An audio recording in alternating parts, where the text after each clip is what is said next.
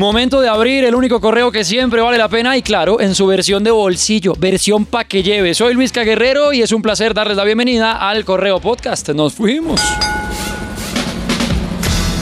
Con el rock estamos siempre. El rock siempre está con nosotros y esta semana en el correo aprovechamos para recordar a algunos rockeros que celebran otro año de vida o que lo celebraron. Otro año de seguir acompañándonos con su música, sus letras, sus voces. El primero, Billy Joel, quien nació un 9 de mayo del 49 en Nueva York. Un tipo que le ha aportado tanto a la música que pues es muy difícil de calcular, tanto le ha dado a nuestro género favorito que es muy difícil de explicar. Ganador de más de 6 Grammys, ha colaborado con muchos artistas, no solo poniendo su voz sino su talento de composición. Más de 100 millones de discos vendidos en todo el mundo y es que, como no, si sus temazos, por ejemplo, lo llevaron a ser un artista que metió canciones en el top 10 en las décadas de los 70, 80 y 90. Happy Birthday, maestro. El mismo día, 9 de mayo, pero de 1962, nació Dave Gahan, vocalista de Depeche Mode, a quien también le celebramos esta semana. Ese crack que en una entrevista se nombró a sí mismo como un stripper bien pagado.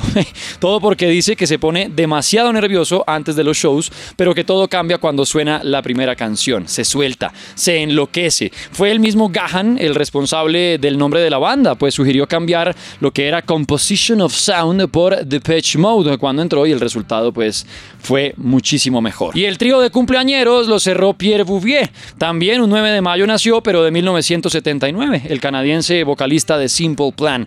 Un man que desde los 13 años ya estaba haciendo punk con una banda llamada Reset, que él mismo fundó y que pues obviamente le sirvió para entender qué camino era que iba a seguir. Una figura completa del nuevo milenio y de los actuales sonidos de lo que podría ser el neopunk, el punk rock. ¿Quién no recuerda empezar los años del 2000 viendo a Simple Plan en MTV o tararear Addicted o Welcome to My Life? Y eso solo fue hablar del 9, porque esta semana también le dedicamos espacio a Bono, el vocalista de YouTube, que cumplió el 10 de mayo y a quien todavía seguimos esperando. No al falso Bono que andaba en La Guajira, no, al verdadero, un concierto de YouTube nuevamente en la capital. Feliz vida para estos cracks y que nunca pare su música.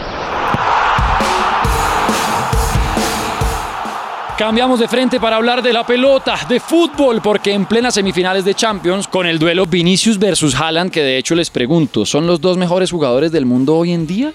¿O quiénes creen ustedes que conforman esa pareja de los mejores? Pues entre la espera por conocer quiénes serán los finalistas de la Champions, una noticia que sacudió de nostalgia al mundo del fútbol. Sergio Busquets esta semana, el crack español jugador del Barcelona, anunció que saldrá del equipo a final de temporada. Aunque le ofrecieron seguir un año más, prefirió no aceptar. Después de 17 temporadas con el Barcelona, sin contar la que ya está jugando hoy en día, pues ya suma 31 títulos que podrían seguramente ser 32 y el Barcelona, que es lo más seguro, pues gana esta liga. Una salvajada la cantidad de trofeos. ¿Será que también Busquets irá a parar a la Liga de Arabia como cristiano? Como los rumores que hablan de Messi yéndose para allá. Bueno, pues aplausos a Busquets y nos llenamos de nostalgia al seguir viendo cómo tantos ídolos del fútbol moderno empezaron ya a buscar dónde colgar los guayos. Que el tiempo pase más lento, hermano, que se nos van. Y en videojuegos ya llegó el nuevo y tan esperado Zelda Tears of the Kingdom. Y no para de recibir 10 como calificaciones con todos los medios especializados con los que ya lo estamos jugando. Y es que es apenas normal porque a pesar de ser una secuela con la que muchos especulaban no llegarían tantos cambios ha vuelto a dejar boquiabiertos a los gamers y boquicerrados a los que tenían poca fe. Qué juego maravilloso. Y eso que apenas he jugado unas horitas de un inmenso mundo pero en mayúsculas ese inmenso mundo que tiene obvios rasgos del juego anterior, pero con muchos cambios en el ambiente, en la forma en cómo podemos explorar ese mundo, además ahora con pues espacio bajo tierra y en el cielo. La historia tiene mucho más peso, más dedicación a ella y a los personajes y sin duda un juego que desde ya asegura un lugar entre los mejores no solo del año, sino de la historia. Si están pensando en sí o no volver al reino de Hirul, pues créanme, con toda seguridad van a pasar de los mejores momentos de su vida como pantalleros increíble lo que está haciendo Nintendo, demostrando hasta dónde puede llegar y cómo es que deben ser los juegos hoy en día. Libertad absoluta de exploración y libertad absoluta también de enfrentarlo, porque es un juego que se quedó sin radar, así como en su primera versión, el Breath of the Wild, pero no tiene radar, no es como que va marcando un camino, a no ser que uno vaya al mapa, obvio, y ponga seleccione a dónde llegar. Es más bien un juego que invita a explorar, a perderse, como siempre en Zelda, pero pues desde el Breath of the Wild y estos mundos abiertos muchísimo más.